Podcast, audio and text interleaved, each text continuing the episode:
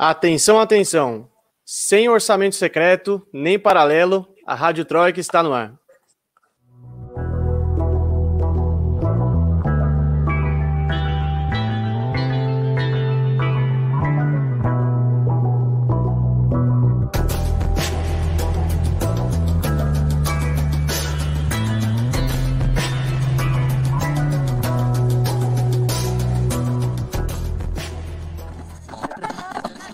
Rádio Troika. Sejam todos e todas muito bem-vindos, muito bem-vindas. Está começando o episódio de número 7 da Rádio Troika. Esse que é o podcast de política em três blocos, aqui nos canais de Ópera Mundi. O episódio de hoje traz um destaque: repressão e bombas. Israel intensifica ataques contra Gaza e tensão aumenta. A gente vai falar tudo sobre a escalada de tensão em Israel, a repressão contra os palestinos e os ataques do, do governo israelense contra a faixa de Gaza. Ainda tem destaque nas correspondentes, tem FEBA Mundo, tem dica cultural, muito mais. Não sai daí que o programa tá imperdível. Eu sou Lucas Stanislau, repórter de Opera Mundi, como sempre, não estou sozinho nessa missão. Recebam com carinho a repórter prata da casa, diretamente de Madrid, na Espanha, Camila Varenga. E aí, Camila? E aí, Lucas, boa noite. Boa noite, Natália. Boa noite para todo mundo que está assistindo a gente. Como sempre, é um prazer estar aqui e o programa hoje está bom, então vamos lá. Sensacional. E recebam com muito carinho a repórter que é a melhor amiga das, das gaivotas, diretamente de Edimburgo, na Escócia, Natália Urban. E aí, Natália? Boa noite, Lucas. Boa noite, Camila. Desculpa, sei que para vocês deve ser boa tarde ainda, mas fusos horários. É... Tudo bom, é muito bom sempre estar aqui. O programa realmente está muito bom. Infelizmente, né, a gente tem que falar de assuntos que a gente não gostaria de estar falando, mas estamos aqui para informar. É isso aí. Eu ainda não jantei, então é boa tarde ainda. Vamos lá, gente. É nosso primeiro bloco, como vocês já sabem, carinhosamente batizado de Aconteceu Aqui, traz os destaques das nossas correspondentes. É, Camila, a Espanha decidiu encerrar o estado de emergência, que servia para conter o avanço da Covid-19. O que, que mudou no cotidiano das pessoas com essa decisão? Como é que as pessoas reagiram a essa, a essa medida? Bom, então, Lucas, no sábado acabou o estado de alarme, né? Então, o que isso significa na prática? É, significa que as fronteiras entre as comunidades autônomas abriram, então tá podendo viajar pela Espanha outra vez, que, na verdade foi uma das coisas que aconteceu assim instantaneamente, todo mundo saiu é, da sua comunidade autônoma para visitar a família, enfim. É, também significou o fim do toque de recolher, né? Aqui em Madrid, o toque de recolher era às 11 da noite. Em algumas outras comunidades eram diferentes. Enfim, o toque de recolher era um pouco mais flexível quando começava. É, também significa que agora estabelecimentos comerciais podem funcionar até meia-noite. Antes funcionava só até às 11. Mas algumas restrições continuam, né? Então, aglomeração ainda está proibida. Reunião de no máximo seis pessoas em espaços abertos quatro pessoas em espaços fechados. É, eles estão recomendando que é, pessoas que não convivam na mesma casa que é, evitem contato, né? No máximo, uma outra pessoa de uma outra casa, a máscara continua sendo obrigatória, mas apesar de tudo isso, as pessoas foram à loucura na, na noite de sábado, né? Eu, por exemplo, não conseguia nem dormir, porque eu ouvia gente gritando na rua é, gritando liberdade, uma coisa assim maluca, né? Aglomerações surreais aqui em Madrid, no centro principalmente, né? Que é onde eu moro. É, em Barcelona teve aglomeração na praia. É, a polícia chegou a separar alguns grupos, mas é, eu não sei como isso ficou tão fora de moda, porque aqui na Espanha é legal beber na rua. É, então é realmente uma coisa muito surreal. Alguns países, alguns países, perdão, algumas comunidades autônomas, inclusive, tinham recorrido a outro. Gente, desculpa, a minha gata tá andando aqui atrás, mas enfim. É... A, estrela, a estrela do programa, de, a estrela do episódio de hoje. É. Enfim, eu ia, mas eu ia te perguntar exatamente Pergunta. isso, Camila. É, tá tendo disputa judicial? Como é que as comunidades reagiram? Está tendo conflito com o governo central? É, então, porque algumas comunidades autônomas, prevendo esse descontrole que ia ter é, com o fim do toque de recolher, tinham recorrido ao Tribunal Superior, Tribunal Supremo, né, que eles chamam aqui, é, para manter o toque de recolher. O primeiro, a primeira comunidade autônoma a fazer isso foi o País Vasco, e o Tribunal Supremo negou. É, então, por causa disso, outras comunidades autônomas desistiram de apelar para o Supremo para pedir é, a, a, permanência do toque de recolher, né? Entre ele, entre elas, é, Canárias e, e Navarra. O Sanches já disse que ele descarta a possibilidade de um novo estado de alarme, então é, fi, perdão, é ficar atento aos próximos episódios, né? Porque a Espanha ainda está na quarta onda, é, os números ainda são muito alarmantes. E isso porque eles querem ter um verão normal, né? O governo quer abrir o país para o verão. Vamos ver se isso realmente vai acontecer. E a campanha de vacinação avança enquanto isso. Como é que tá? Como é que tá? Como é que estão esses os números, né, da campanha de vacinação e comparado com uhum. outros países vizinhos, por exemplo? Sim, 14 milhões de pessoas já foram é, vacinadas com pelo menos duas doses. É, a vacina da Janssen foi aprovada para pessoas de de 50 anos para cima, se não me engano. É, ainda está rolando a vacinação de professores é, de escola primária, secundária e tal. Tava, tava indo um pouco mais rápido antes, agora já não tá tanto, mas enfim, continua avançando num ritmo estável, mas mais lento do que deveria para atingir os 70% até setembro, que era o objetivo do governo. Certo. É, Vamos, vamos seguir acompanhando esses, esses números e pedir para a população um pouquinho mais de consciência, talvez, né? para segurar a onda, porque o vírus está aí ainda. Uhum. É, Natália, os escoceses foram às urnas na última semana, é isso? Parece que os partidos pró-independência saíram fortalecidos dessa, dessa eleição. Conta para a gente quais foram os resultados, como é que se desenhou esse cenário. Olha, Lucas, não só os escoceses, porque essa foi a primeira eleição onde todos os imigrantes puderam votar aqui na Escócia, né? Todos tiveram direito a se registrar para votar, inclusive refugiados. Então foi uma eleição assim muito especial. É, sim, os partidos independentistas saíram fortalecidos. É, o SNP ficou uma cadeira devendo uma cadeira de parlamento para ter um governo total deles é, mas eles vão provavelmente compor o governo com os verdes. Isso já tem acontecido é, em outros termos, né? Nesse último termo, por exemplo, o SNP compôs o governo com os verdes.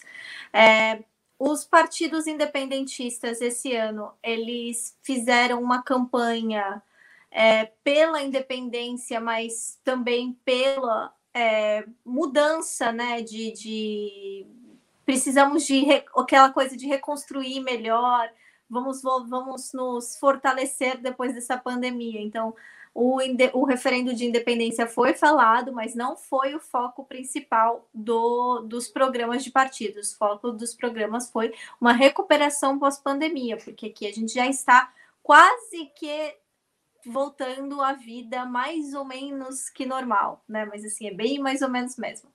É, os partidos independentistas que estavam concorrendo às eleições, que eram três, eles obtiveram mais de 2 milhões 685 mil 805 votos.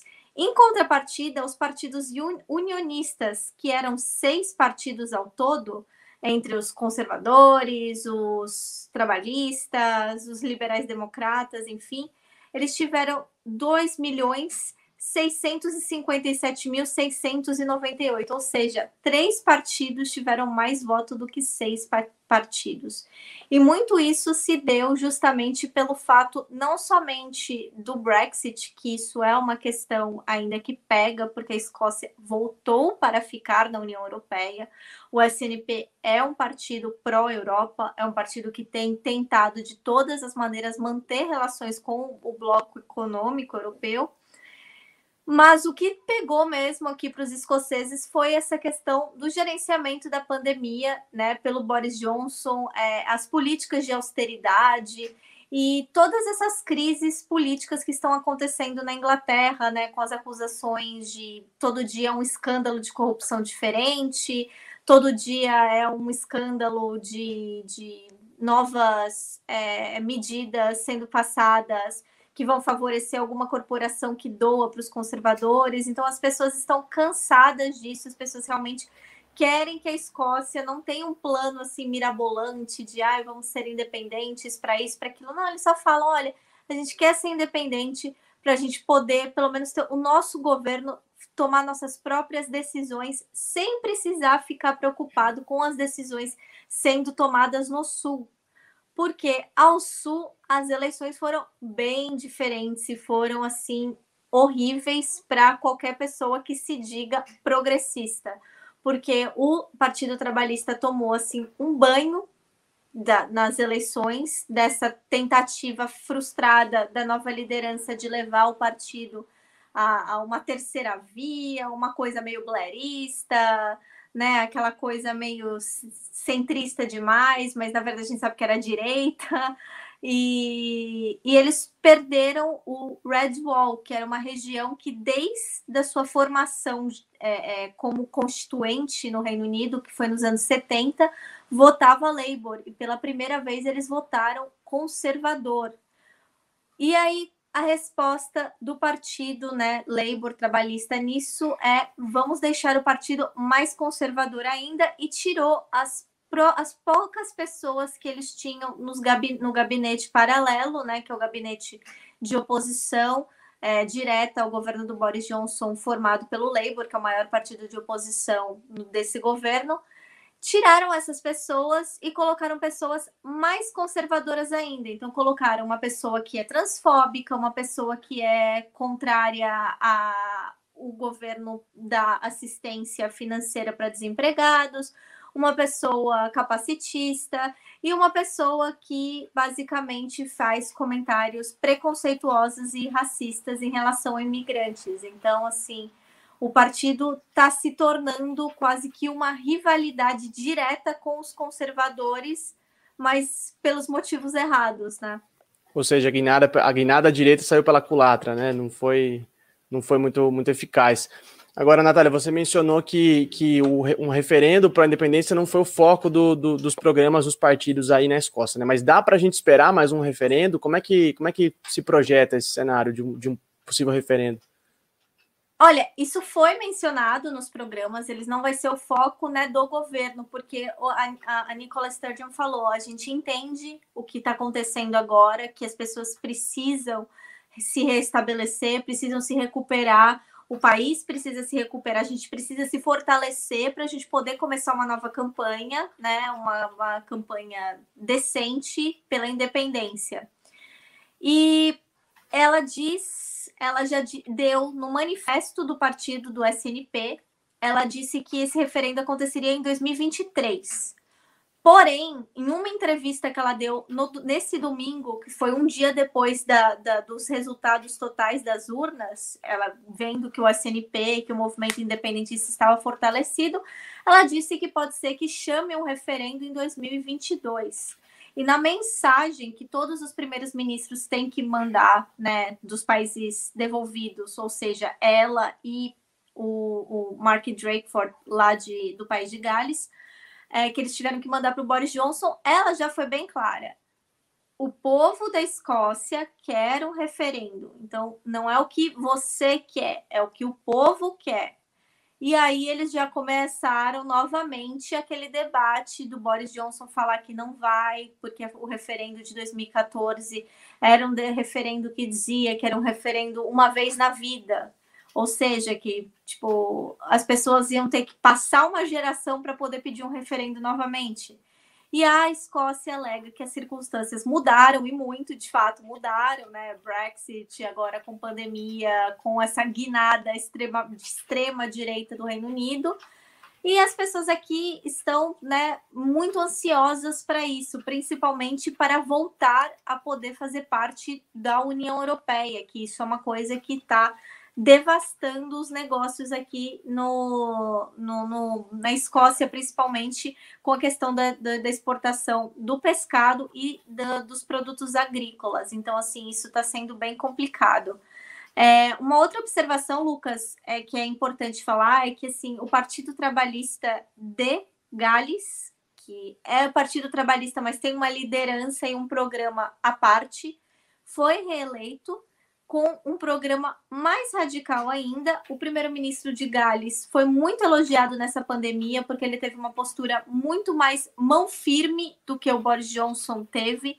Inclusive, uma das minhas maiores diversões na pandemia era ver o governo de Gales fechando a fronteira e mandando os ingleses voltarem, porque eles estavam querendo escalar as montanhas, passar fim de semana, e falou: não é hora de você fazer turismo aqui, então vai embora, volta para o seu país.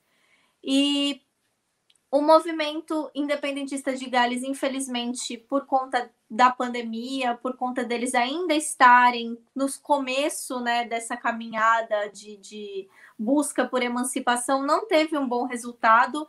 A liderança do Play de Kimbro é, vai, é, que é a Lian Wood, vai acabar sendo é, desafiada, vão mudar a liderança do partido. E assim a gente vai ver que o país de Gales, é, pelo menos, tem um governo que é pró-União, mas é um governo que primeiro pensa no povo de Gales e não na União, não no Reino Unido.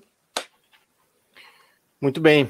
É, essa, essa notícia dos trabalhistas, eu confesso que me deixou, me deixou bem, bem de cabelo em pé, assim, a, o erro tático do partido, né? Vamos ver como é que eles vão se comportar para os próximos, para o desenrolar da, da política britânica.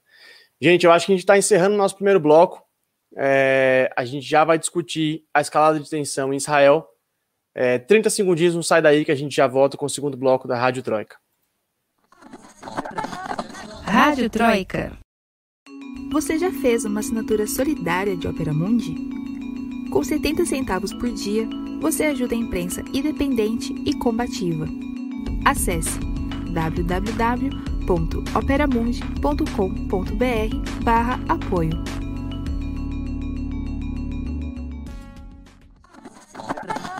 Rádio Troika. Muito bem, estamos de volta para o segundo bloco do podcast Rádio Troika, esse que é o podcast de política, em três blocos aqui nos canais de Ópera Mundi. E para esse segundo bloco nós temos a escala de tensão em Israel. Desde ontem, o país vem bombardeando a faixa de Gaza, e segundo os números mais recentes, esses ataques já mataram 28 palestinos, incluindo nove crianças. Essas hostilidades acontecem em um contexto muito conturbado na região. Na segunda-feira, a polícia de Israel reprimiu violentamente manifestantes palestinos que protestavam em Jerusalém Oriental e chegou a atacar uma mesquita, a mesquita de Al-Aqsa, uma das mais importantes para a religião muçulmana, que fica ali na esplanada das mesquitas, justamente em Jerusalém Oriental. Em resposta à brutalidade das forças israelenses, que deixou mais de 300 pessoas feridas, a ala militar do Hamas lançou ontem alguns foguetes contra Israel. Hoje o grupo continua a responder essas hostilidades e parece que os ataques já causaram a morte de duas pessoas do lado israelense. É, Israel, por sua vez, tem bombardeado a faixa de Gaza desde ontem, como eu já disse no começo, e hoje diversos alvos civis foram atingidos pelos ataques, incluindo um prédio residencial de 13 andares. Segundo o próprio Ministério da Defesa de Israel, mais de 500 alvos em Gaza foram bombardeados. A versão de Israel é de que esses pontos civis estariam abrigando armas do Hamas. Mas com essa quantidade de palestinos mortos, repito, foram 28 mortes, incluindo nove crianças. E o histórico de violência por parte de Israel contra os palestinos, essa versão é no mínimo questionável. Né? Agora, no final da tarde, o Hamas havia anunciado que lançaria centenas de foguetes em direção a Tel Aviv, os cidadãos da cidade foram orientados a buscarem abrigo. O aeroporto da cidade, inclusive, chegou a ter suas decolagens suspensas por um período por conta dessa, dessa, desse anúncio. E, de fato, alguns projéteis atingiram pontos da região de Tel Aviv e foi isso que acabou causando a morte de, de, de duas pessoas, três pessoas, perdão, segundo o jornal israelense Haaretz, morreram três pessoas é, em Israel. Camila, como eu disse no começo, na origem dessa escalada de tensão estão os protestos, né, por parte dos palestinos ali, ali na esplanada das mesquitas, e a repressão das forças israelenses contra esses manifestantes palestinos. É, por que, que esses manifestantes estavam, estavam protestando? Conta pra gente qual é o motivo desses atos. É, então, Lucas, foi uma junção de coisas, né? Primeiro que esses palestinos estavam tendo uma, uma jornada de, de rezas mais intensas, digamos, na Mesquita de Al-Aqsa por causa do mês do Ramadã, né, que se encerra agora dia 14, e esses palestinos estavam sendo duramente reprimidos e intimidados pela polícia israelense, né, estava gerando ali é, atrito, é, e aí, somado a isso, é, tem a questão do bairro de Sheikh Jarrah, né, é, que eu acho que se pronuncia mais ou menos assim, que é, foi determinado o despejo de uma série de famílias que moram no bairro, né? É um bairro em Jerusalém Oriental, então, portanto, é a região palestina é, de Jerusalém, né? É, só que existe uma, uma condição na lei israelense que diz que é, pessoas que possam comprovar que eles tinham um, um, um lote, uma casa, enfim, em Jerusalém Oriental antes de 1948, que foi a Nakba, é, tem direito a retornar essas propriedades. Acontece que essa lei só se aplica para israelenses, né? É, Jerusalém Oriental, na verdade, é Palestina, e tudo isso faz parte do, do projeto de colonialismo e apartheid que Israel vem promovendo contra o povo palestino desde 1948, né? É, Sheikh Jarrah é um dos é um reduto palestino em, em, Jerusalém Oriental que vem resistindo à ocupação israelense, porque apesar de Jerusalém estar dividido entre região palestina e região israelense, cada vez tem mais colonos ocupando espaços palestinos, inclusive se você anda por Jerusalém, né, eu já estive é, na Palestina, já estive em Jerusalém. Quando você anda para o Jerusalém Oriental, nas casas que são israelenses ocupadas por colonos, você vê ali a estrela de Davi azulzinha pintada. Aquelas casas não poderiam estar ali, aquelas pessoas não poderiam estar ali, né? Então, os protestos começaram é, porque enfim, eles precisam lutar contra esse novo capítulo de, de colonização e da limpeza étnica do, é, contra o povo palestino, né? Inclusive, se você via é, o que as pessoas estavam dizendo ali, era a gente precisa lutar contra isso agora, porque hoje estão expulsando essas pessoas, mas amanhã podem estar querendo me expulsar da minha casa. E, e Camila, parece que além desses, além desses despejos, que já é uma coisa é, super grave, né? Você despejar famílias ali desse território, a população, a população palestina ficou, ficou é, nervosa, ficou com raiva, entendeu como uma provocação, uma marcha que foi convocada por grupos nacionalistas de extrema-direita, né, israelenses, para comemorar justamente a anexação de Jerusalém Oriental, né, que é o, o Dia de Jerusalém, foi isso, né? Sim, exatamente, né? É, essas provocações não são de hoje é, infelizmente, como isso é um conflito muito antigo, é, isso, isso vem acontecendo desde sempre. Agora, como os israelenses têm o respaldo do, do, do IDF, né, que são as, as forças de defesa israelenses, é, né, o exército, eles se sentem no direito de fazer isso. Eu vi um vídeo de, de um morador palestino é, tentando enfrentar um, um, discutindo, né, com um israelense, e aí esse israelense, ele ameaçava o cara e ele já corria, já assustado, porque eles sabem do poder de intimidação que eles têm e do respaldo militar que eles têm para fazer isso, né? Então, é, eu acho muito preocupante esse tipo de coisa que a gente está vendo e como tudo desde o começo, mas enfim, é, agora com essas perdas de vidas, esses ataques de foguetes e mísseis e tal, é, isso tende,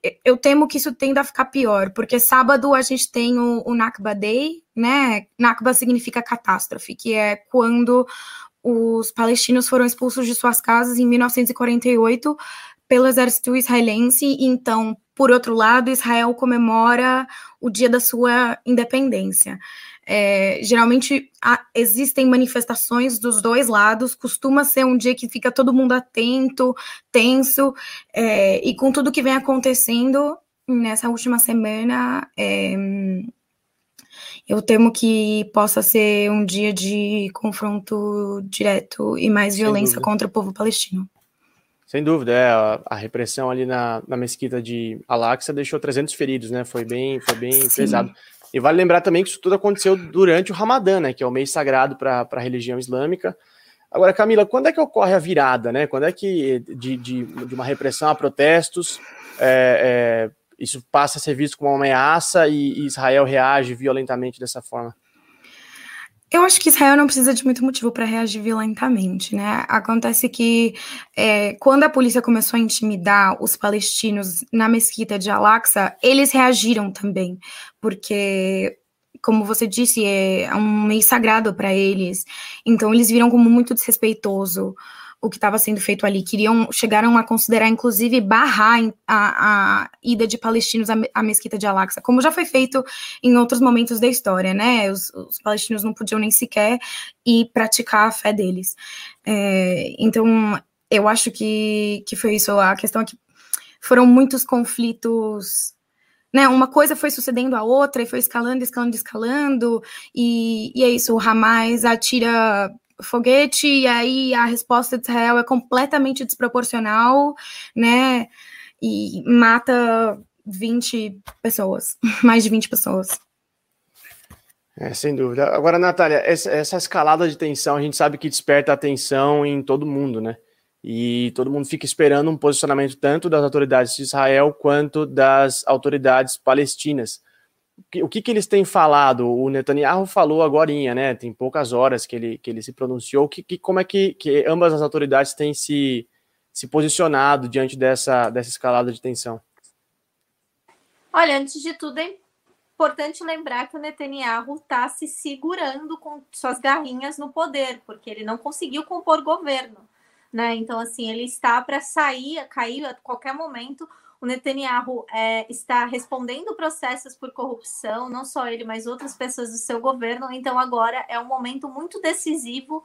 Então, ele está respondendo como era esperado que ele respondesse, com agressividade, dizendo que é, eles vão responder aos foguetes né, que foram lançados pelo lado palestino é, com agressividade, que isso não vai ficar barato, e é, continuam né, com essa agressão sem parar. Só que a questão nisso é que, assim, pode ser que seja uma, uma movimentação política dele justamente tentando angariar apoio para continuar no poder, porque para muitos israelenses que é que são conservadores, que apoiam esse tipo de violência, que apoiam esse tipo de, de é, manifestação, o Netanyahu já estava descreditado por conta dessas acusações de corrupção. Então, ele mostrando força, ele mostrando uma mão de ferro, ele vai conseguir novamente a simpatia dessas mesmas pessoas que não votaram nele e que o tiraram do poder. Então, pode ser que também ele tenha interesses pessoais em uma escalada maior de violência. Por outro lado, os palestinos falaram que vão se defender também, que eles é, não, não vão ficar lá sendo mortos. O Hamas se pronunciou em relação a isso, o porta-voz do Hamas se pronunciou, o porta-voz do Hezbollah se pronunciou em relação a isso, mas eles não usam a questão ataque, eles usam a, a palavra defesa quando eles estão falando do que está acontecendo, da situação que está acontecendo. E isso é muito interessante, é, porque a gente, eu que estou aqui, né, no, que leio muito a mídia anglófona, a gente vê que essa narrativa da defesa é colocada no mesmo patamar da narrativa de ataque, porque é muito bonito e é muito fácil é, para as pessoas daqui usarem essas terminologias de decolonialismo, de resistência ao imperialismo, etc., quando o povo está lá sendo massacrado, morrendo sem fazer nada. A partir do momento que você tem uma pessoa que revida, que se defende desses ataques, como é o caso do povo palestino, como é o caso de outros, aí no, no, na América Latina nós temos vários casos de pessoas que se defendem das opressões do imperialismo, aí a gente já muda no patamar, aí já vira uma guerra, aí os dois lados perderam a razão, e não é assim. Um lado está se defendendo do outro lado que está sendo atacado, que está é, atacando, né? É aquela frase, não confunda a reação do oprimido com a violência do opressor, né? Sem dúvida, sem dúvida. É, e assim, Netanyahu, como a Natália bem disse, está acuado não, é, por conta das acusações de corrupção, né? Vale lembrar, claro, que ele está sendo acusado, ele vai a julgamento, ele está passando por todo o processo judicial. A gente, a gente espera o resultado desse, desse julgamento, né? Dessa, o veredito. Mas isso já, já levou uma crise política ali em Israel e, e levou à realização de quatro eleições nos últimos anos. E ele ainda, na última eleição que aconteceu esse ano, ele ainda não conseguiu formar governo, né? Ele ainda está tentando é, tá tentando se segurar ali no cargo. As últimas declarações dele foram exatamente essas, que os ataques vão, vão, vão continuar com mais intensidade, mais frequência. E o Benny Gantz, que é o atual ministro da Defesa, que até ontem era um opositor do Netanyahu, é, as declarações dele assim, são impressionantes. Vamos bombardear os terroristas, e isso vai ser só o começo. Eles estão prometendo realmente uma, uma reação, uma, uma ação bem, bem contundente, bem, bem violenta ali contra, contra Gaza. Esse mesmo Gantz, que quando disputou as eleições contra Netanyahu, era visto por alguns articulistas da, da imprensa como de centro-esquerda, né? É, curiosos posicionamentos com, a, com o, o rótulo, né? Mas, Natália, a comunidade internacional, Estados Unidos, União Europeia, a ONU, eu vi que a, a, o Conselho de Segurança da ONU parece que já se reuniu ontem e chamou mais uma reunião para amanhã, né? Como é que tem sido a, a posição desses, desses atores? É importante, a Camila falou sobre a questão né, de, dessas, é, dessas remoções né, forçadas das famílias das famílias palestinas pelos israelenses, né, desse roubo das terras, é que a própria ONU condena isso, que isso é condenado pela ONU, pelo Conselho, justamente pelo Conselho Antiimperialista da ONU, que lida com essas questões. É, quem, na verdade, a União Europeia está muito mobilizada nessas questões, quem está também muito surpreendentemente a, olhando com atenção e de uma maneira até isenta, se é que você pode chamar alguém que está observando um massacre que acontece há décadas de isento, são os Estados Unidos. O Joe Biden ele tem uma posição não amigável, porque os Estados Unidos é o maior financiador de Israel, sempre foi, sempre vai ser mas ele tem uma posição um pouco menos hostil ao, à causa palestina do que o seu antecessor, do que o Donald Trump. Inclusive, o Joe Biden voltou a mandar ajuda humanitária para Israel, coisa que o Trump tinha cortado no seu governo. A gente tem que lembrar que o governo Trump foi um dos governos mais hostis em relação à Palestina, depois de Israel, obviamente. E a comunidade internacional está muito mobilizada em relação a isso, está tendo uma, é, é, em vários países do mundo, várias lideranças estão se posicionando, estão protestando junto com é, refugiados palestinos ou pessoas que são é, simpáticas às causas. Hoje em Londres teve uma manifestação gigantesca, já teve outra ontem, vai ter outra fim de semana também, com várias lideranças, inclusive Jeremy Corbyn estava lá falando. É, o governo da Irlanda está fazendo uma pressão muito grande, porque é importante lembrar que para os republicanos irlandeses eles têm uma questão de união muito forte com a Palestina por conta de toda a história que eles passam também de, de opressão e colonização pelos britânicos. Então, eles também estão fazendo uma pressão muito grande para que o embaixador de Israel seja expulso da Irlanda e que haja, e eles estão chamando um boicote né? O Sinn Féin está chamando um boicote contra os produtos israelenses. Alguns mercados da Irlanda já aderiram a esse boicote, isso já tem um tempo, mas eles querem um boicote nacional, que, nenhuma, que nenhum supermercado que não entre produtos israelenses na Irlanda, similar ao que eles fizeram com a África do Sul na época do apartheid, então isso já é histórico deles também. E enquanto isso, a gente observa que o Biden diz que, está, diz que vai tentar achar uma solução pacífica, a Casa Branca falou que está em conversa com os dois lados, mas a gente sabe que os Estados Unidos é um dos maiores financiadores do Estado de Israel.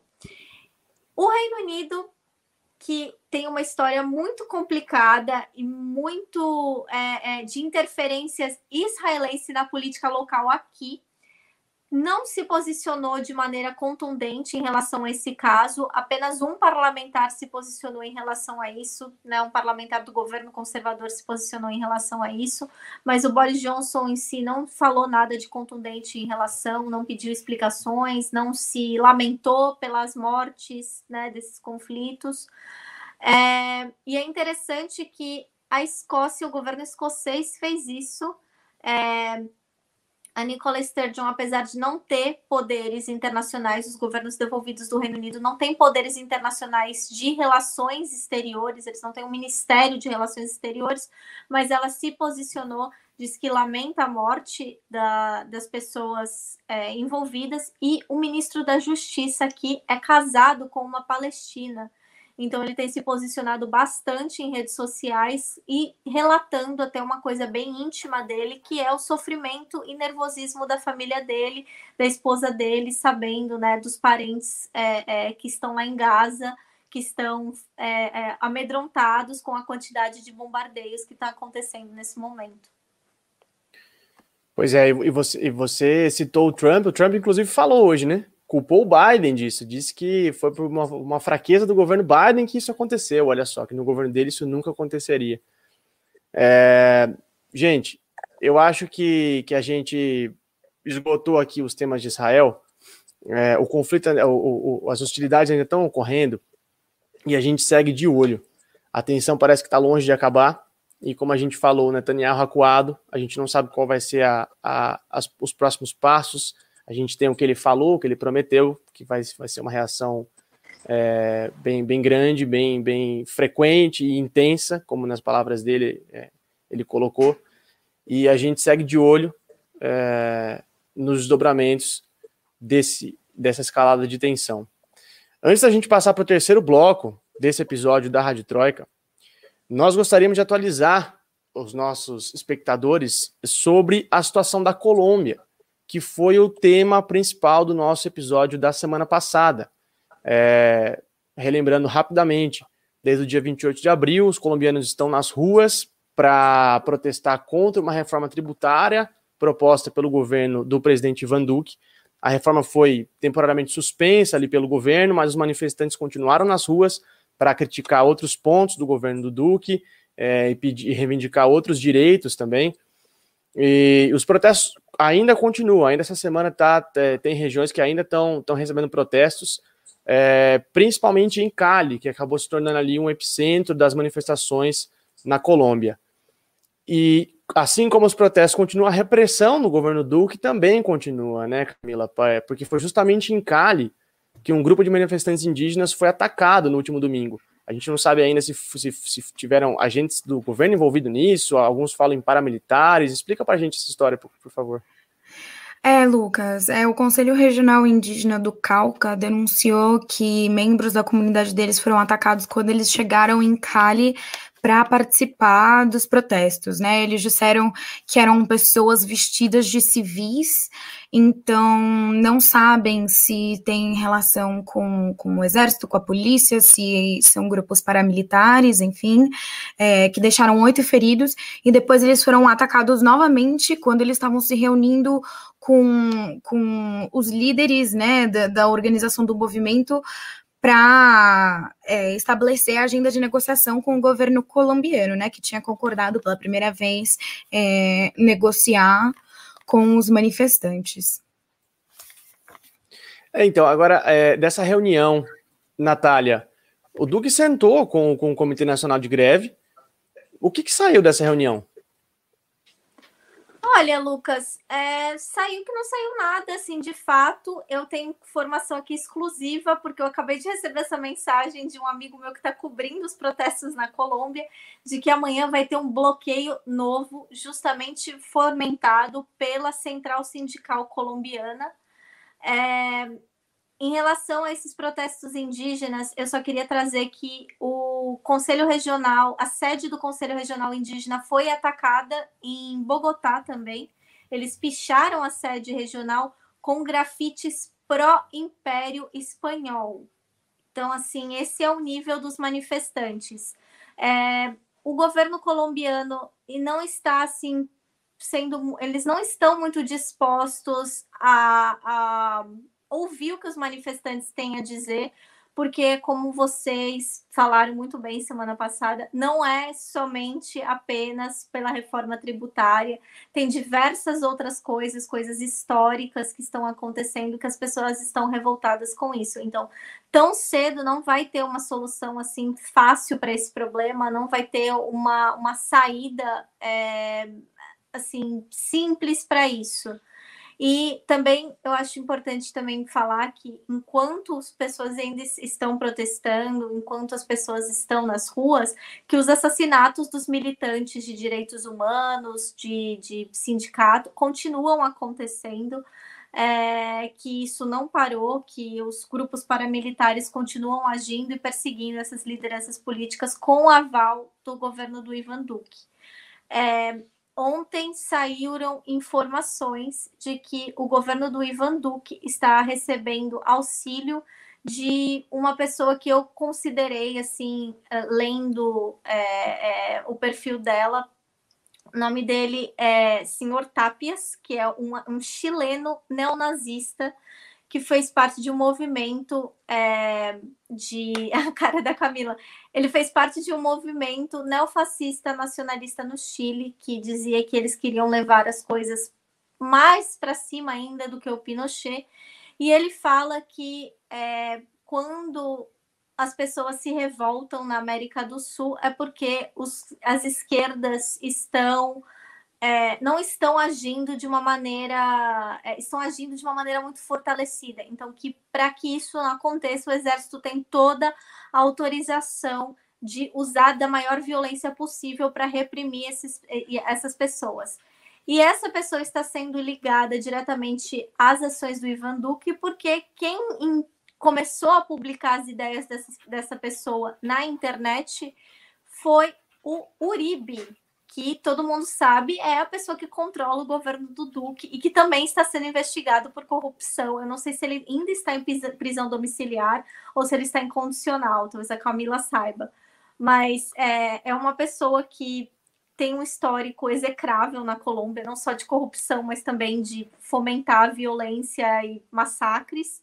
É, e ele tweetou sobre isso nas suas redes sociais, foi uma coisa assim bem bolsonarista, né? No meio dos protestos, ele, ah, porque esse, olha o que esse chileno tá falando aqui, que legal, que os militares podem matar pessoas e que isso é bom.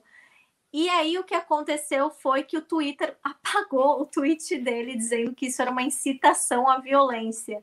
Então, isso assim, tudo isso acontecendo nesse bolo louco é mais um recado para que nós, né, tipo, latinos americanos no geral, fiquemos atentos de que o fascismo de um país passa para o outro, né? Então, sem dúvida, sem é... dúvida. E lembrar que foi durante o governo do Uribe que aconteceram diversos casos de, dos falsos positivos, né, chamados falsos positivos, onde cidadãos civis, né, eram mortos e apresentados pelo exército como guerrilheiros, justamente porque tinha um, um benefício oferecido pelo governo a, a captura e, e eventual morte de, de, possíveis guerrilheiros, né, na Colômbia. Agora a gente vê como a disputa pela memória é importante, né, gente? Enquanto manifestantes derrubam estátuas de colonizadores, a direita vai lá e, e, e picha justamente algo relacionado ao colonizador, né? Então, assim, a memória pulsa no, nos países e, na, e, nos, e nos conflitos atuais, sem dúvida nenhuma. É, gente, acho que a gente esgotou os dois temas aqui do nosso segundo bloco. A gente vai seguir de olho, como eu disse, em Israel. A coisa lá parece que está longe de terminar.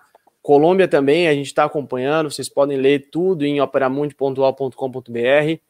E a gente já volta para o nosso terceiro bloco, que é o show do público. Se você ainda não assistiu, não sai daí, que você não sabe o que você está perdendo. 30 segundinhos a gente já volta. Rádio Troika.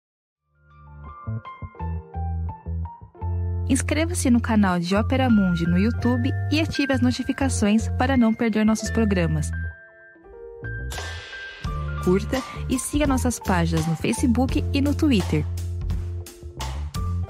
Ah, e não esquece de seguir nossos podcasts na sua plataforma favorita.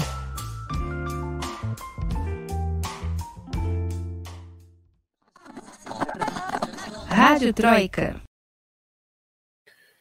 Muito bem, estamos de volta para o terceiro bloco da Rádio Troika, esse que é o podcast de política em três blocos aqui nos canais de Ópera Mundi. E agora a gente tem o FBA Mundo, o festival de besteira que assola o mundo, é, diretamente inspirados no grande jornalista brasileiro Stanislau Ponte Preta, que, que, que, que realizou o festival de besteira que assola o país lá em 64, na época do golpe militar aqui no Brasil. A gente resolveu trazer semanalmente para vocês aqui as maiores besteiras que ocorreram na semana é, em todo o planeta. Camila Alvarenga, que é a, a máxima campeã suprema aqui do FBA Mundo. É, diga lá o seu FBA Mundo. Lembrando que as pessoas podem votar, né? Eu sempre esqueço de falar do voto, acho que é para sabotar a Camila, mas não. É, você aí de casa vai escolher quem merece o troféu FBA Mundo, quem merece é, levar para casa o título de maior besteira da semana. É, votem aí pelo chat enquanto a gente fala as nossas besteiras. Camila, manda a sua. Bom, a minha besteira da semana tem a ver com o fim do estado de alarme aqui na Espanha, porque realmente a galera foi a loucura. É, teve um vídeo num episódio numa praça aqui do centro de Madrid, inclusive muito perto da minha casa, é, que, enfim, tava tendo uma aglomeração, a galera sem máscara e alguns jovens brincando de tourada. Então, um cara imitando um touro e o outro ali com o casaco dele, falando, olê, touro e tal, e correndo e tal. E aí, esse vídeo, lógico, virou meme no Twitter. É, então, então é isso. A galera aglomerando sem máscara e brincando de tourada. Não, você, como vegana, já é fã de tourada, né? Exatamente. E ainda mais. É. Fã de tourada. Né? É, então. Ai. Que maravilha. Vergonha alheia. Natália Urban. Bom, é, a minha notícia é uma notícia bonitinha até, né, considerando os tempos que vivemos, que é o Castelo do Drácula na Romênia está dando vacinas anti-Covid de graça todos os fins de semana. É, a gente fala Castelo do Drácula, mas não é o castelo do Vlad Empalador. É um castelo lá nas montanhas romenas que foi a inspiração do Bram Stoker, né, para escrever o romance Drácula, né, do vampiro. É um castelo que sempre é, é, bem turístico lá, eles têm toda a temática, todas as cidadezinhas em volta têm aquela temática de coisas de vampiro, etc. É, mas o mais legal disso, Lucas e Camila, é que as pessoas que estão dando as vacinas, elas estão usando tipo um dentinho de vampiro, as enfermeiras na, na roupinha delas, assim, tipo no, no jaleco delas, elas usam um, o dentinho de vampiro. Então você vê, gente, nem o Drácula é negacionista, até o Drácula tá dando então, vacina e você. Então veja aí... só, a, a, figura histórica do vilão agora virou bonzinha. A pois é. pandemia é. virou tudo pois de cabeça é. para baixo. Acho que eu vou para Romênia ser vacinada. É capaz de eu ser vacinada lá antes do que aqui. Mesma coisa, Part... pensei a mesma coisa. Partiu Romênia. Partiu Romênia. Vai lá, Lucas, e você? Então, gente, o, o meu Febiamundo dessa semana é mais um desabafo, assim, um basta, porque chega, sabe? Eu quis trazer isso pro Febiamundo para poder dizer que isso é uma grande besteira. É, finalmente, né? Dizer que isso é uma grande besteira. Na quarta-feira passada, o presidente Jair Bolsonaro, num evento em Brasília sobre o 5G, insinuou que, um, o coronavírus poderia ter sido criado em laboratório. E dois, que a China estaria praticando uma guerra bacteriológica, uma guerra química contra o mundo. É, assim, gente, chega, né? Diversos especialistas já, inclusive a OMS, descartaram a possibilidade do coronavírus ter sido criado de forma artificial. E guerra bacteriológica, nessa altura do campeonato, sabe? Ele até citou ali, ah, vê quem tá com o melhor PIB. Não dá mais. Eu resolvi trazer isso no FBA1 para poder dizer assim, isso é uma grande besteira. Boa. Sabe? E a gente vê as Chega. consequências disso, né? Porque a China até disse que não vai mandar, vai atrasar o envio da, das vacinas para o Brasil depois desse ataque, porque, né? É um ataque diplomático, né? E a população brasileira que vai sofrer as consequências disso. Não, aliás, é o troféu Mundo. Drácula tem mais noção da vacina, é um personagem ficcional, um vilão histórico tem mais noção de ciência do que o Bolsonaro. Pra, é, esse é o nível. O inimigo agora é outro, né? O inimigo agora é outro. É... Não, demais, né? Aliás, o troféu FBA Mundo dá para mandar para a diplomacia Bolsonaro do, do, começo ao fim, né? De cabo a rabo, sem, sem dúvida. É... Muito bom, gente. Enquanto o pessoal vota aqui no FBA Mundo de hoje, é, votem em mim. Posso fazer uma pequena campanha aqui, já que eu sou o âncora desse podcast. É, eu queria pedir para Camila Alvarenga os seus destaques finais e a sua dica cultural da semana, que toda semana a gente traz aqui uma dica cultural para tratando de assuntos tensos, difíceis no meio do programa, a gente encerrar o programa com um pouco de cultura que que às vezes no final do dia é o que salva, é o que salva nossa, nossa jornada, né? Pois é, é, a minha dica cultural, aproveitando que a gente estava falando de Palestina, é um livro da Leila Khaled. A Leila Khaled é uma das ativistas mais conhecidas palestinas, ela nasceu em Haifa, ela formava parte da Frente Popular pela Libertação da Palestina, que é segundo, o segundo maior partido da, da OLP, né, depois do Fatah, que é o partido do, do presidente, o Abbas.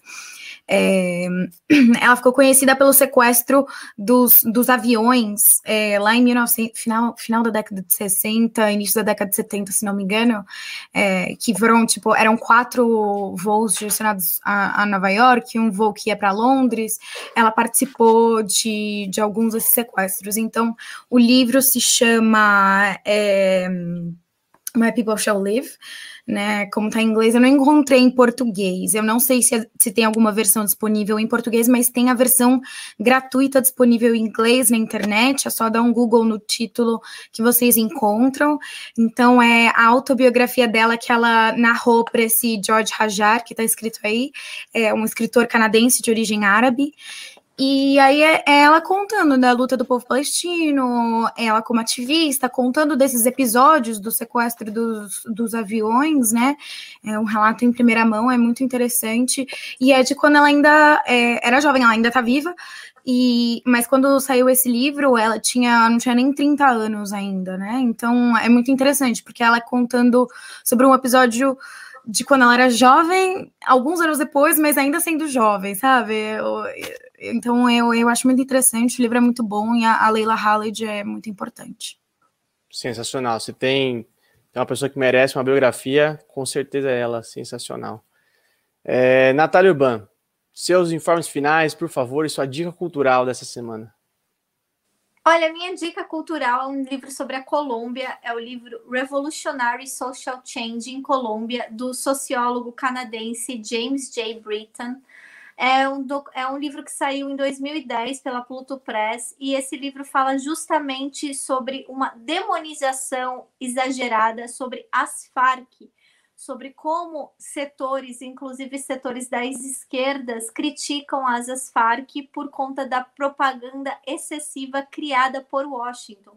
Porque uma coisa que o livro fala muito bem é de como a maior parte da propaganda contra guerrilhas, contra as movimentações revolucionárias, não só na América Latina, mas no mundo, sai dos Estados Unidos, sai do Pentágono e não do país onde essas guerrilhas estão lutando, porque são é uma guerrilha que luta pela sua emancipação. E quem não quer que a América Latina seja emancipada, principalmente é são os Estados Unidos, né? É o governo estadunidense.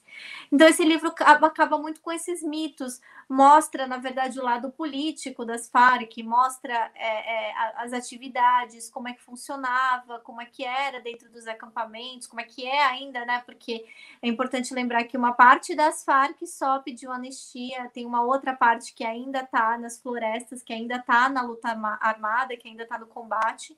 Então, eles falam justamente, destrincham essas acusações e explicam por que, que a mídia internacional, que a mídia corporativa tem tanto interesse em demonizar as Farc. A quem serve essa demonização das Farc e para quem que as Farc realmente está o que, que as Farc realmente quer, que é a emancipação do povo colombiano, que é a reforma agrária, que é uma sociedade mais justa, um país anti-imperialista, um país em que o seu povo não morra de fome em prol de grandes é, do grande capital.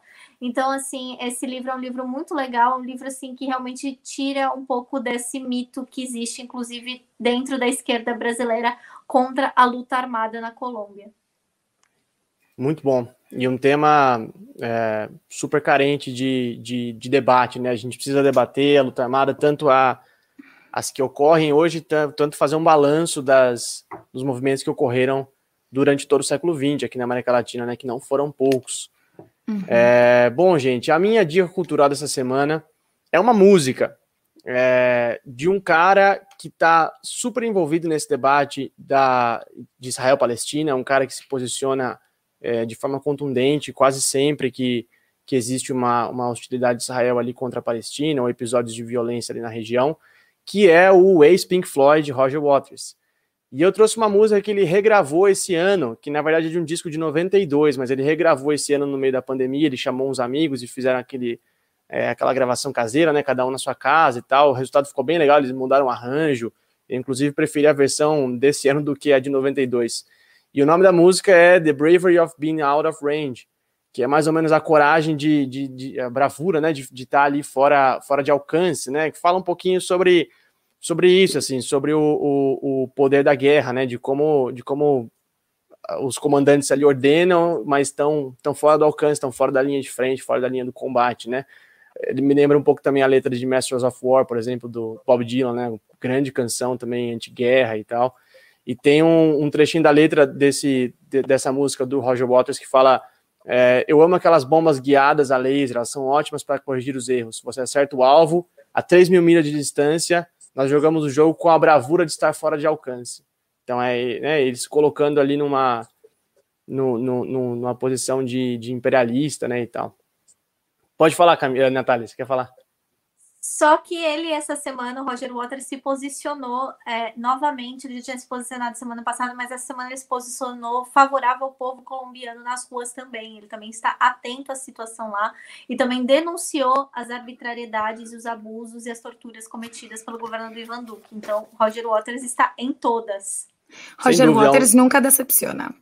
É um, é um nome assim do, do meio cultural, do meio artístico, é um dos nomes, dos principais nomes assim da nossa, da nossa atualidade, né? Um cara que está se colocando aí sempre sempre do lado do oprimido, né? É um cara que está tá pautando vários debates no meio da cultura.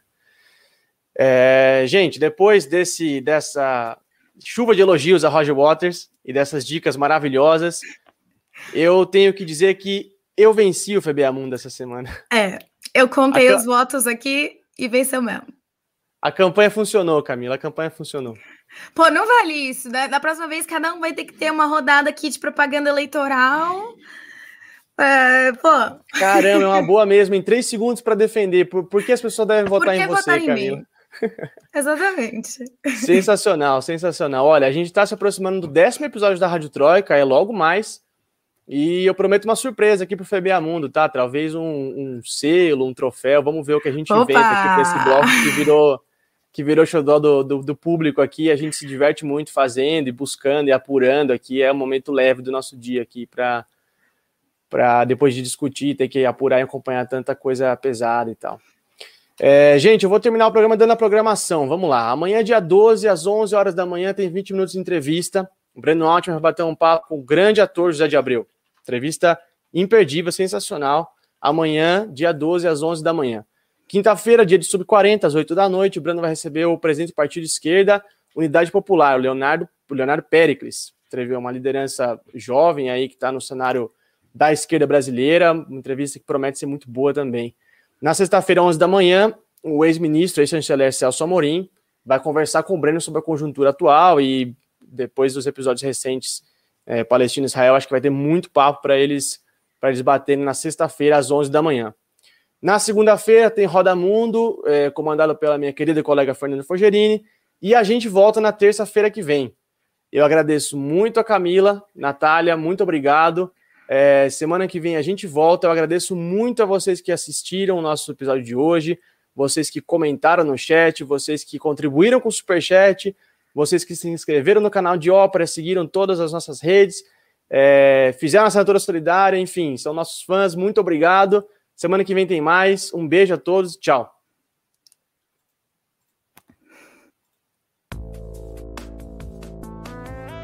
O podcast Rádio Troika tem idealização e apresentação de Lucas Stanislau.